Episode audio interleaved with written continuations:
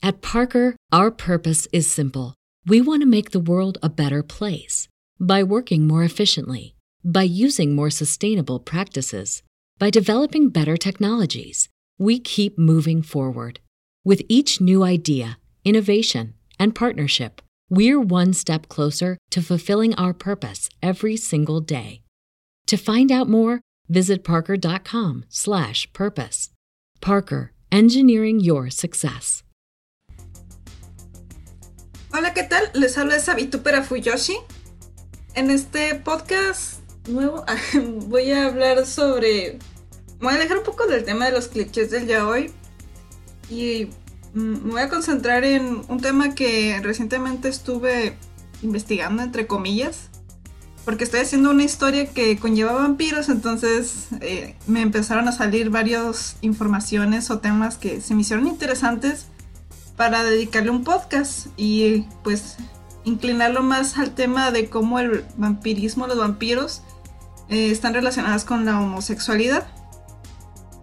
En este caso, eh, la verdad, a mí me gustaría decir que he leído mucho de vampiros, pero realmente mis mayores referencias o libros que he leído es nada más Drácula de Bram Stoker y una eh, novela que es, creo que es romántica, juvenil, juvenil romántica, no sé cómo se llame, que se llama Chicagoland Vampires, que pues es juvenil romántica, realmente no esperen mucha profundidad del asunto. Es más cuestión de peleas y romances y, y ya, pero con vampiros. Y realmente esas son las únicas dos novelas que yo he leído de casi casi principio a fin.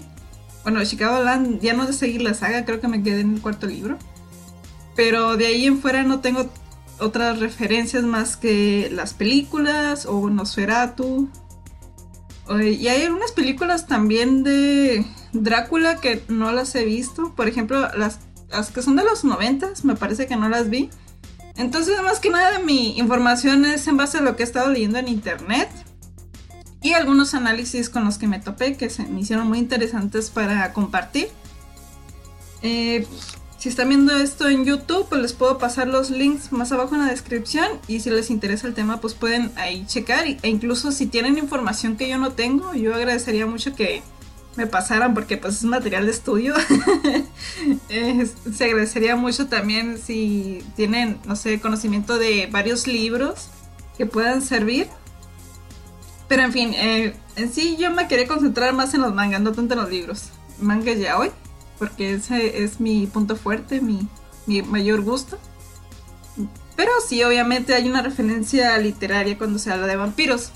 En el caso de los vampiros, lo que encontré es de que, bueno, su, ¿cómo sería? Su génesis, su, la razón por la que existen, su creación, tiene que ver mucho con el hecho de que ellos son una representación del mal. Ya basados en una parte más religiosa, yéndose por el cristianismo, se les asocia mucho con haber sido demonios creados a partir de Caín o de Lilith, o una combinación de ambos.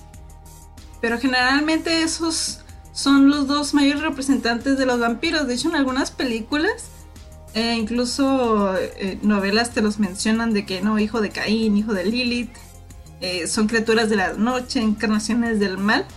Entonces a partir de ahí es de que se empiezan a desarrollar los vampiros, que son estos seres sobrenaturales que pues te chupan la sangre.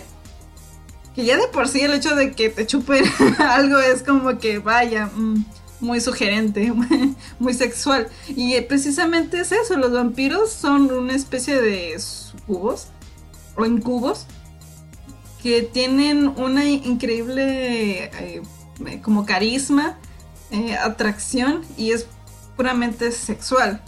De hecho, hay un análisis que me encontré que se me hizo muy curioso y que más tarde se los voy a comentar pero yéndonos un poco por la historia de los vampiros, eh, qué son, cómo se crearon, por qué tienen esta imagen de malos y luego buenos y luego melancólicos y luego eh, crepúsculo.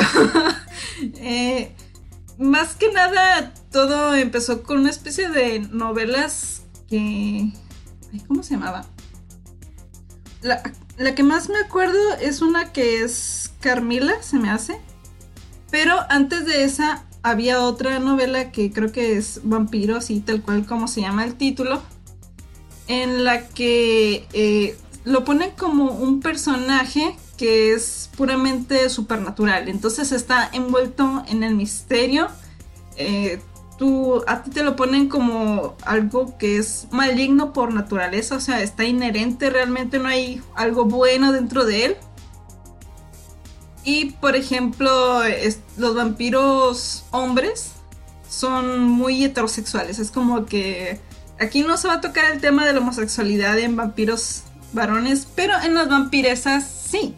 Eh, de hecho es muy curioso, es lo que pasa esto con Carmila, que ella es una vampiresa lesbiana, así te la ponen, porque ella se en casa, se, se casa. Se concentra, o bueno, su presa es una mujer que en este caso es, me parece, la esposa de un caballero que les da asilo. O, bueno, no, no recuerdo muy bien la historia, realmente no la he leído, la tengo descargada, pero no la he leído. Y como me ponían la historia, les dan como asilo, les permiten que vivan en su casa y ella empieza a seducir a la esposa de, este señor que es el jefe de, esta mansión. Y bueno, por cuestiones del destino, la realmente no parece que la logra vencer, te quedan como en un de que pues puede que sí, puede que no. Pero eh, ella, su punto fuerte es de que no seduce a este señor caballero del bien y de la rectitud, sino que seduce a las mujeres. Entonces vemos aquí como las vampiresas tienen como una... tienen como más fuerza. Y esto tiene que ver porque en la época en la que se empezaron a hacer estas novelas, estaba relacionada con el inicio del feminismo de la primera ola y también con la revolución sexual. Entonces, ¿qué pasa? Que la, la vampiresa es como una representación, tal vez, de este miedo o esta admiración de la mujer que quiere ser sexualmente activa. ¿Por qué? Porque en ese tiempo la mujer, la única manera en la que podía tener una relación sexual era casándose. Entonces aquí vemos a una vampiresa que dice, pues mira, yo puedo tirarme a una mujer si quiero, a un hombre si quiero. Eh, y esto es a mi gusto. Entonces lo representan como este ser maligno, porque, oh no, que malo es ser sexualmente activo. Y bueno, es más una cuestión de ideología que viene de ese tiempo, de la época victoriana, un poquito antes.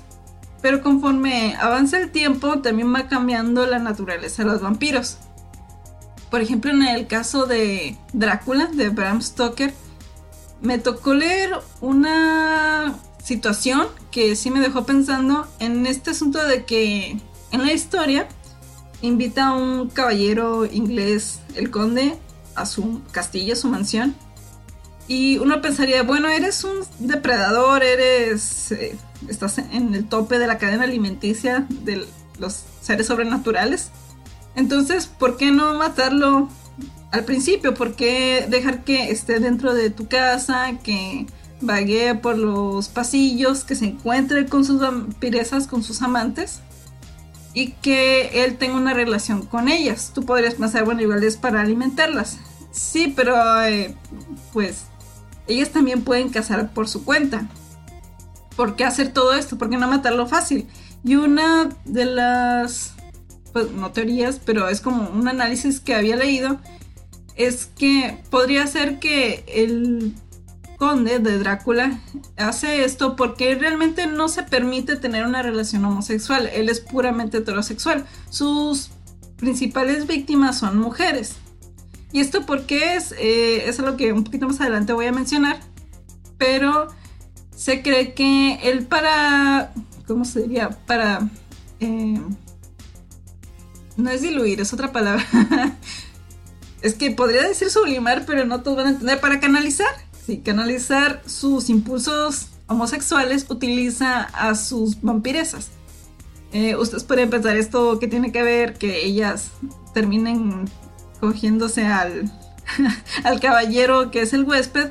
Pues pasa que en ese tiempo la mujer era vista más como una propiedad entonces, el hecho de que él haga que este hombre sea una presa sexual de sus vampiresas es eh, como una manera indirecta de él asaltarlo también.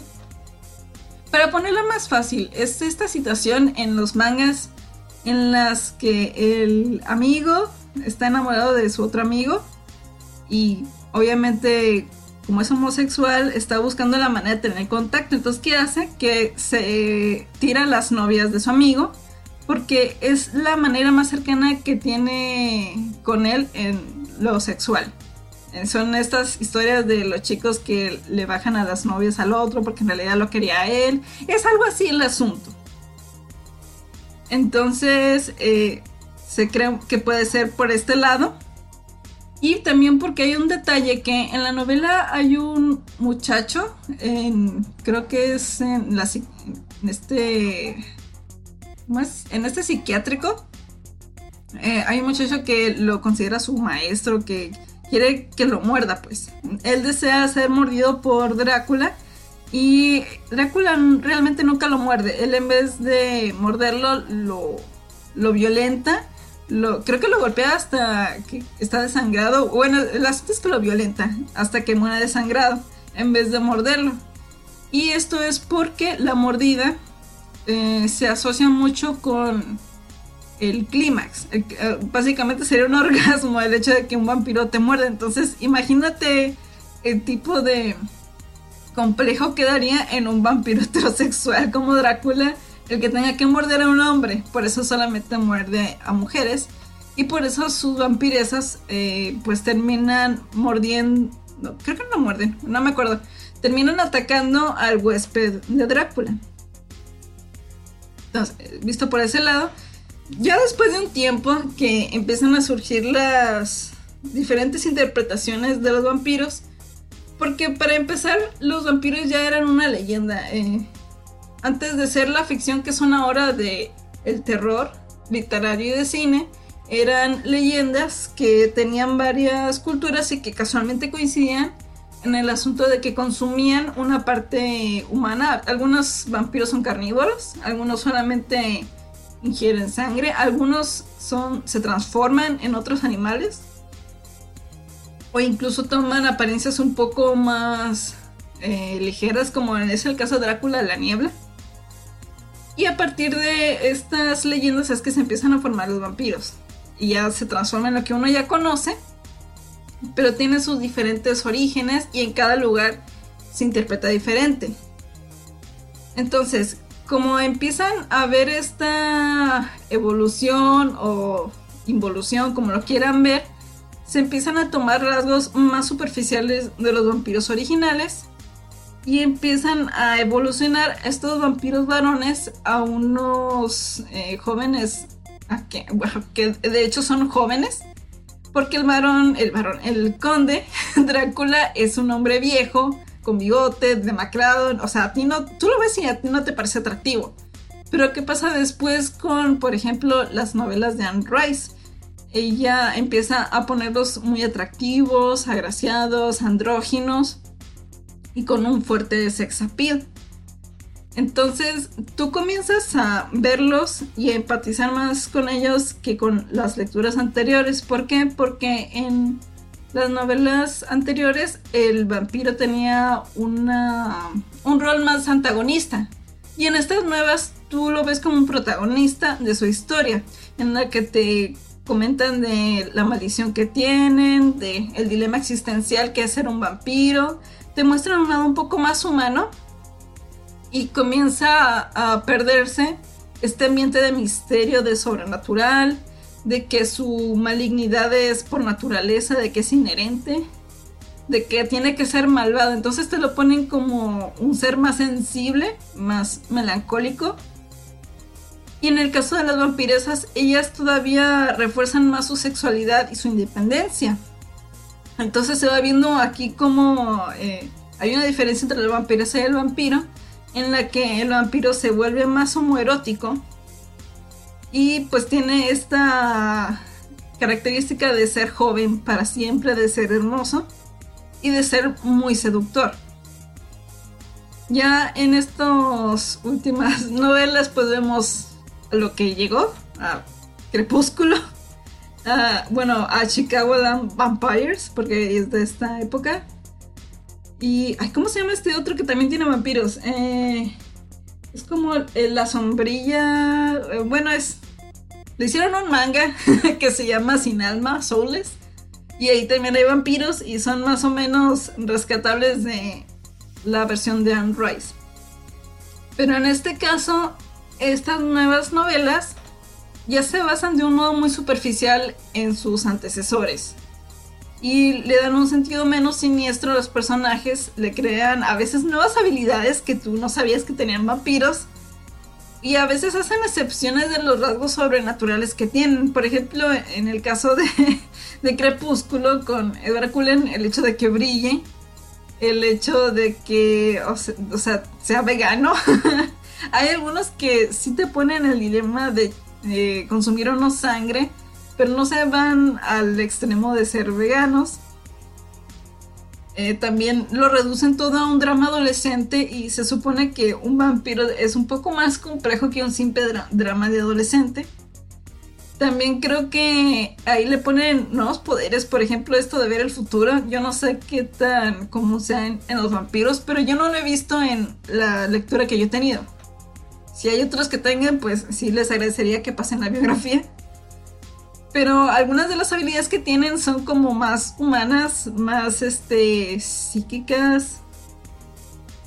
Que de hecho hay vampiros que sí tienen habilidades psíquicas, pero no se van por ese lado. Es un poco más con el hecho de, de ver más allá de la mente humana en el sentido de que pueden entender tus deseos. No se van tanto en el hecho de que puedan predecir el futuro. Y bueno, esos son unos detalles que noté que le quitan algunas cosas y le ponen otras y los convierten más en una especie de héroes típicos de una novela juvenil que un antihéroe como se podía manejar en las novelas anteriores o incluso un ser simplemente maligno. En este caso yo había mencionado que la mordida del vampiro tenía pues una connotación muy sexual y esto es porque la sexualidad del vampiro se concentra en eso, en la mordida. Realmente no hay una relevancia con los genitales, en el caso de los vampiros. Y esto es algo que algunas historias eh, rescatan, el hecho de que la mordida en sí es casi casi el acto sexual y por ende el clímax. Obviamente en algunos ya hoy te van a poner la mordida y te van a poner que tienen sexo porque pues eso es lo que vende. Pero eh, se supone que aquí la fuerte connotación sexual es la mordida. También hay detalles de los vampiros que se me hacen interesantes. Por ejemplo, que ellos son muy fuertes, son poderosos, pero ellos no usan su fuerza en sus víctimas. Al menos no, no todos los de la literatura. ¿Por qué pasa esto? Porque su fuerza principal es la seducción. Y de ahí viene este mito de que ellos no entran a tu cuarto, a tu habitación, a tu casa a menos que lo invites. ¿Por qué?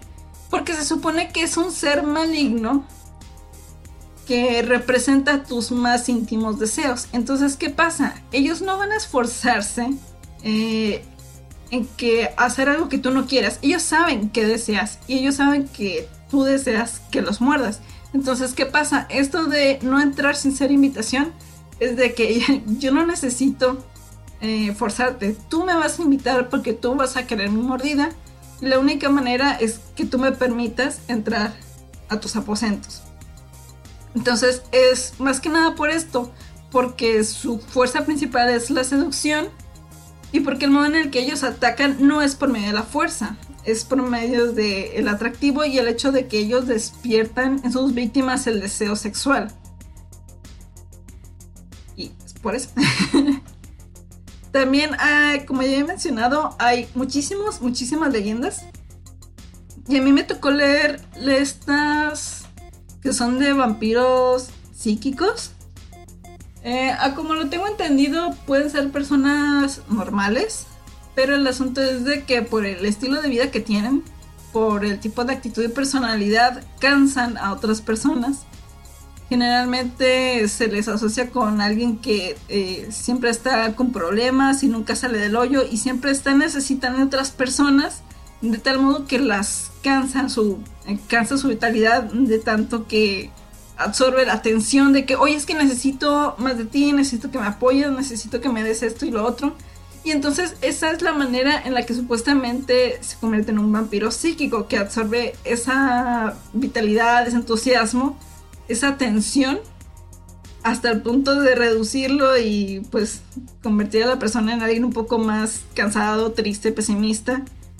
Y esta persona no va a tener eh, un llene, ellos siempre van a seguir eh, buscando más, van a decir, ah, este ya está cansado, voy a buscar a otra persona que me dé su atención, que me dé todo lo que yo necesito, que esté siempre atendiéndome. Y así se van. Y es una sensación de sentirse insaciable, insatisfecho. Y este es uno de los rasgos que tienen los vampiros. Ellos realmente, aunque tomen sangre, nunca van a estar saciados. Ellos siempre van a querer más. Y con ello está, eh, eh, pues es parte de su maldición que aunque tengan todos los poderes que tienen, ellos realmente siempre van a necesitar sangre y siempre se van a sentir hambrientos. Y a veces eh, esto se puede relacionar, por ejemplo, con el, el, hambre sexual en el que los, pues puede ser tanto hombre como mujer, pero tienen como una necesidad frecuente de estar siempre llenando ese apetito por los problemas que tengan, por la situación que tengan. Y esto es más bien como una metáfora. Realmente no es como que todos tengamos ese problema, pero te lo maneja de esa forma. También hay unos poderes vampíricos que se me parecen interesantes. Por ejemplo, en Chicago Land Vampires mencionan el glamour. El glamour es este sex appeal, esta atracción que tienen los vampiros, lo que hace que la demás gente se sienta atraída, que tenga, despierta sus deseos sexuales íntimos hacia el vampiro y de alguna manera eso provoca también que tengan como un poder sobre ellos, de que, oye, sí, es que yo haré todo lo que tú digas y tú cumples mi deseo de morderme. Eh, y básicamente ese es el glamour, es como una especie de hipnosis, pero no es propiamente hipnosis. Tú estás atraído a esa persona por, eh, pues vaya, su atractivo sexual y así es como te lo ponen, es un poder muy, muy vampírico, diría yo. Aparte también está, algunos lo manejan tal cual se le llama hipnosis. Es decir, que te dicen, eh, te insertan en ti pensamientos y tú los consideras verdaderos te dejas llevar por ese pensamiento. Hay un manga que luego voy a comentar que hace eso, que lo que hace es de que inserta en los personajes pensamientos de que todo está bien, no está pasando nada y, el personaje se queda entrecierra un poco los ojos, eh, posiblemente tenga una voz un poco más lenta, más zombie, de, oh sí, todo está bien y se va. Eh, ah, y eso sería la hipnosis también, leen pensamientos. Y esto se traduce al hecho de que, pues como ellos pueden ver tus deseos, saben que los deseas, pues obviamente vas, van a saber qué piensas y de ahí se desarrolla este poder de que pueden leer tus pensamientos. También tienen la velocidad, ah, como ya he mencionado, la fuerza, pueden eh, ser cambiaformas también.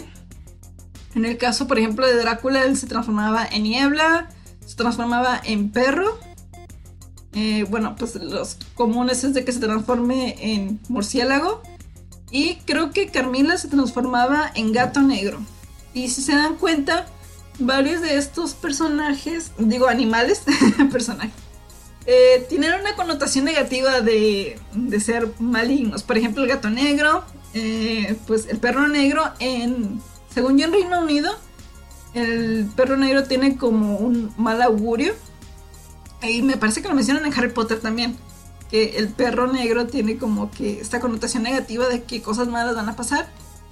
Y básicamente todos los animales en los que se puede transformar tienen también esta connotación negativa, porque pues es malo, es maligno. también está este detalle de que, ¿para qué le sirven estos poderes de fuerza y velocidad y formas al vampiro? Si pues simplemente ocupan seducir a sus víctimas. Esto es por el asunto de los hombres lobo. Eh, de alguna manera se sabe que los vampiros y los hombres lobo se llevan mal, son enemigos, pero uno no entiende muy bien por qué si los dos son, eh, se supone entre comillas, malignos. Pero lo que pasa con los hombres lobo es que originalmente no eran malos, sino que antes de toda esta época medieval, del medioevo, se consideraba a los hombres lobo como el sabueso de Dios. Entonces él les atribuía como una... Eran más buenos que malos. Eran los protectores de la gente. Entonces uno sabía que si había un vampiro uno tendría que recurrir a un hombre lobo para que lo cuide. Pero ¿qué pasó después con este cambio de la época medieval que se empezó a perseguir a los hombres lobo y se les empezó a considerar seres malignos? Porque tienen más bien una significancia más pagana y pues decidieron eliminar ese asunto. Eh, y dijeron, no, no, aquí puros humanos, todo chido, nada de hombres lobo. Y también los empezaron a perseguir, pero obviamente la rivalidad o la, la enemistad que tienen sigue porque pues ellos representan el bien, aunque los humanos digan que no, que los vean como malos ellos, para ellos siempre va a ser así. Y pues los vampiros obviamente representan el mal. Y por eso tienen esta enemistad.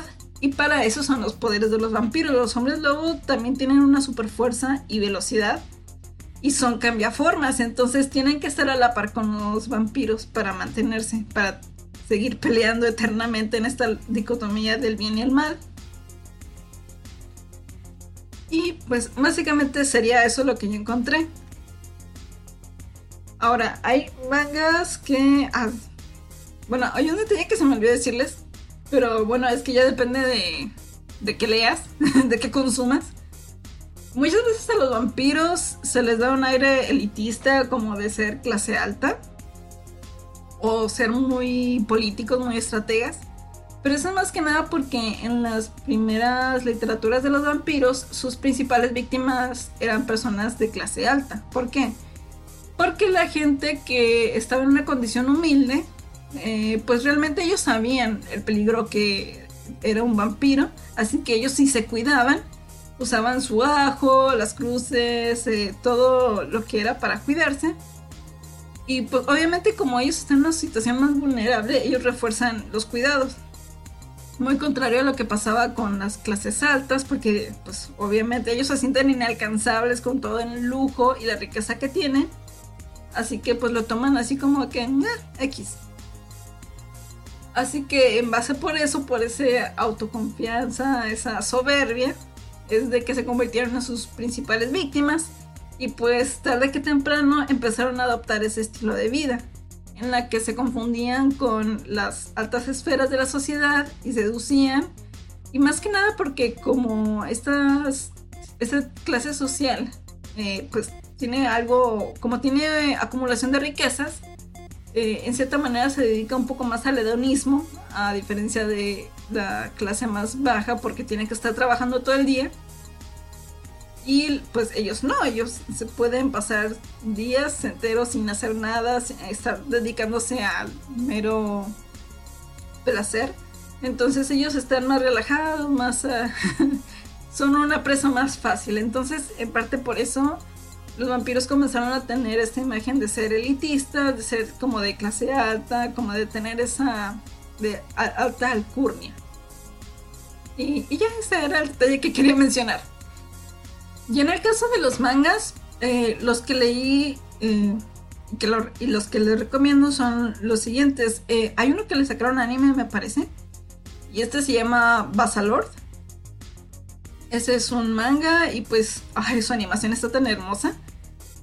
Y creo que el detalle que tiene es de que creo que el sacerdote, creo que es un sacerdote, es una especie de androide o robot y está genial.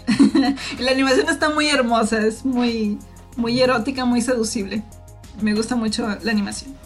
La historia, la verdad, si le soy sincera, casi no me acuerdo, pero creo que va a ser un poco obvio que pues termina el sacerdote con el vampiro.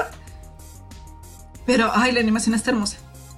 También hay uno que se llama Eyen no Yoru no Hate, que pues eh, está muy raro ese. Ese es un poco más reciente porque recientemente lo estaba leyendo en tu manga online. Pero es un vampiro que tiene como los clichés del vampiro del eh, terror de cine. Pues de las películas de terror. Pero es un uke. y como es un uke, eh, va a tener sus limitancias y va a ser muy vulnerable realmente tú a este personaje vampiro no lo ves como una amenaza, no lo ves como algo sobrenatural más allá de que tiene eh, pues que se quema si le da el sol y que necesita tomar sangre. De ahí en fuera realmente no te parece algo muy peligroso. Pero el detalle que te manejan es de que él es así porque él realmente casi no consume o no consume sangre. Entonces todos sus poderes van menguando al punto de que él es completamente vulnerable. Y el asunto de su historia es de que se encuentra con un vecino que es padre soltero, me parece. Y él se, ¿cómo se, se vuelve voluntario de ofrecerle su sangre. ¿Qué pasa aquí? El detalle es que el chico vampiro no puede morderlo. Eh, parece que no está entrenado, no tiene experiencia en morder, así que no se puede alimentar. Y lo que hace para que le dé su vitalidad, porque así es como te lo ponen su vitalidad, es por medio de besarse. Entonces nada más besándose es como obtiene su vitalidad de este muchacho. Y ahí me quedé. me quedé, vaya, pues bueno, se ve interesante, pero ya siento que me mataron un poco lo sobrenatural con eso. Pero hay detalles que sí me parecen curiosos. Por ejemplo, el hecho de que sí es vulnerable, pero lo es porque no ha comido o casi no ha comido. Y yo, bueno, eso tiene sentido. Eso es 40, así que no me parece tan malo. Pero ya hay otros detalles que sí no me parecen tan buenos. Pero en sí funciona el hecho de que pues es un yaoi y a, eso va. Esa es su función principal. Que haya dos vatos ahí cogiendo. o que se amen. También hay otro que se llama Vampire Itadakimas. Eh, ese es a mí el atractivo que tiene es de que la presa, entre comillas, es este chico delincuente que es muy tonto. y el vampiro es este otro chico que es básicamente un Sasuke, un chico serio que es un poco arrogante. Pero la manera en la que se desarrolla la historia es muy curiosa. Y aquí sale un tema que realmente casi no veo en las historias de vampiros es el hecho de que la sangre de vampiro resulta ser un afrodisíaco o una droga para humanos o para otros seres. Entonces aquí ellos lo manejan más como afrodisíaco en Vampire y todo aquí más. Y así es como se relaciona la, eh, pues así es como se crea la relación entre ellos. El, el muchacho quiere ser vampiro, descubre que es vampiro y dice, oh, ser vampiro es tan genial, yo quiero ser igual que tú. Obviamente el vampiro le dice que eso es una estupidez, que él no le va a morder, que a él no le interesa. Y este chico como es nada arrogante, nada necio, pues lo muerde. y él cree que muriendo un vampiro él se va a volver vampiro. Pero no, resulta todo en algo muy yaoi. que es de que se da cuenta que se excita al morderlo y empiezan a tener una relación sexual. Y básicamente esa es toda la historia, pero está muy entretenida, es muy graciosa. También está una un poquito más viejita que se llama Koyoi wa Kimi Toshino Kisuo, que en español es más corto, El beso de sangre. Y este manga lo hizo Tateno Makoto, si no me equivoco. Tateno Makoto, ella parece que se quiso basar un poco más en la historia de vampiros pero a veces le fallan un poco los personajes. Y ella utiliza mucho este asunto de la hipnosis, que creo que ya había mencionado. Que sus personajes vampiros hacen este poder, lo abusan mucho, la verdad, eh, para hacer situaciones un poco boyeristas. En la que, por ejemplo, hay una situación en la que un vampiro se tira a un muchacho en medio de un lugar más o menos público y pues eh, para relajar entre comillas a la víctima le dice que pues él con su superpoder de hipnosis hace que todos les valga madre. No sé la verdad si hace que lo olviden, pero ellos están como si nada. Como que nada está pasando. Y hay otra situación en la que el, otro vampiro eh, secuestra a un humano y hace que la familia lo haga ver como que no está pasando nada, que él está bien que está con este vampiro y que no le va a hacer nada malo. Entonces ella en esta historia abusa mucho de la hipnosis. Y está este detalle de que a veces son un poco agresivos. Realmente no es obligatorio que sean siempre los eternos seductores, pero sí te quedas de que, oye, pues es un vampiro. en, teoría no ocupa tanto su fuerza porque pues tiene su superpoder de seducción. Pero es que ya depende del autor y para qué quiera utilizar esa violencia. Luego está una, un manga que es todavía más, un poquito más viejito. Que a mí lo curioso es de que rescató muchos detalles de los vampiros. Y esto se llama Fatos. Se escribe con PH. Patos, pero se dice Fatos. Y Fatos me parece que es otra manera de decir sangre. En este caso, los personajes vampíricos pues no les afecta la luz del sol. Parece que tal vez sí sean más débiles, pero pues te lo deja mucho en duda. Pero ellos te recalcan mucho el hecho de que la mordida del vampiro es el clímax, el éxtasis. Entonces, tú siempre que estás viendo que tiene una relación, eh, ellos se concentran más en morderse. ¿Por qué? Porque al parecer ellos no pueden tener una erección. Eh, ellos, su sexualidad no se basa en la genitalidad como ya había mencionado antes. Y su punto fuerte es la mordida. Hay situaciones en las que meten a un humano. de hecho, hay eh, una escena en la que el vampiro pasivo pues es penetrado por un humano y el otro vampiro se le pone atrás, lo muerde al humano y con el cadáver empieza a empujarlo para que parezca que él es el que está teniendo una relación con el otro vampiro, básicamente un sándwich. y bueno, me pareció muy curiosa, me dio un poco de risa.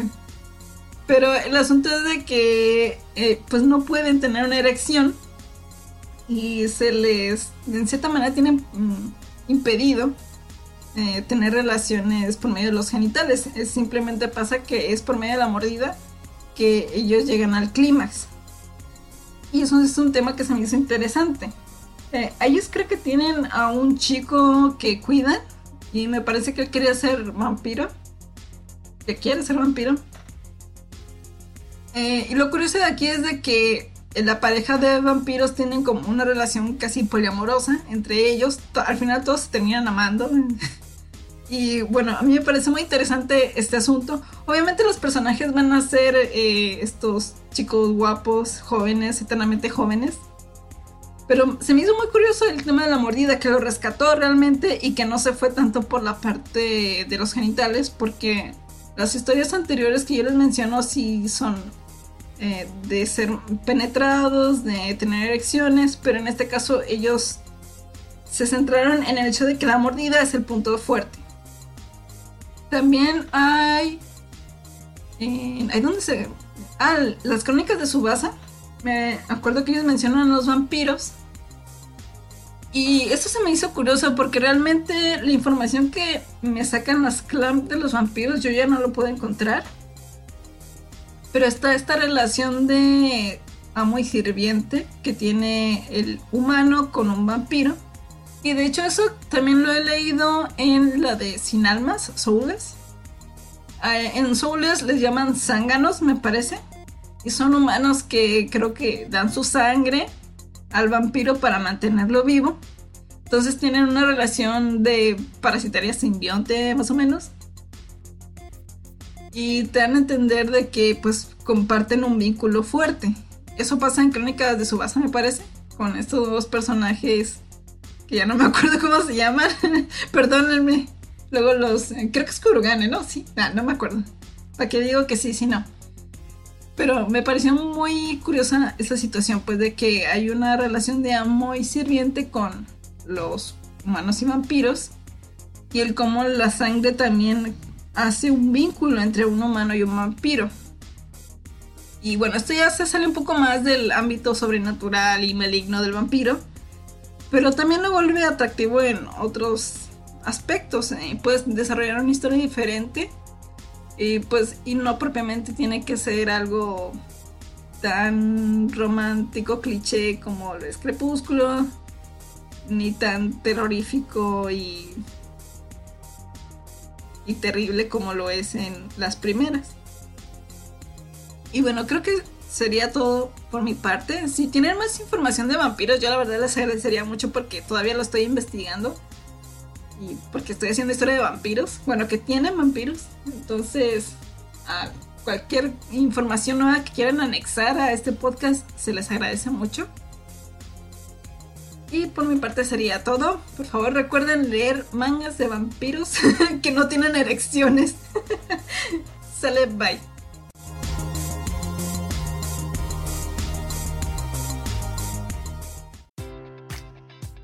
Enjoy all your favorite sports like never before at BetMGM. Sign up using code CHAMPION and receive up to $1,500 back in bonus bets if you don't win your first bet. When you register with BetMGM, you'll get instant access to a variety of parlay selection features, live betting options, and the best daily promotions in the business. And with BetMGM at your fingertips, every play and every game matters more than ever. Remember to use code CHAMPION and receive up to $1,500 back in bonus bets if you don't win your first bet. Place your money line, prop, or parlay bets with the king of sportsbooks today. BetMGM and GameSense remind you to play responsibly. See BetMGM.com for terms. 21 plus only, Virginia only. New customer offer, subject to eligibility requirements. Rewards are non withdrawable bonus bets that expire in seven days. Gambling problem? Call 1 800 Gambler. Promotion, promotional offer not available in Washington, D.C. At Parker, our purpose is simple. We want to make the world a better place by working more efficiently, by using more sustainable practices, by developing better technologies. We keep moving forward. With each new idea, innovation, and partnership, we're one step closer to fulfilling our purpose every single day. To find out more, visit parker.com/purpose. Parker, engineering your success.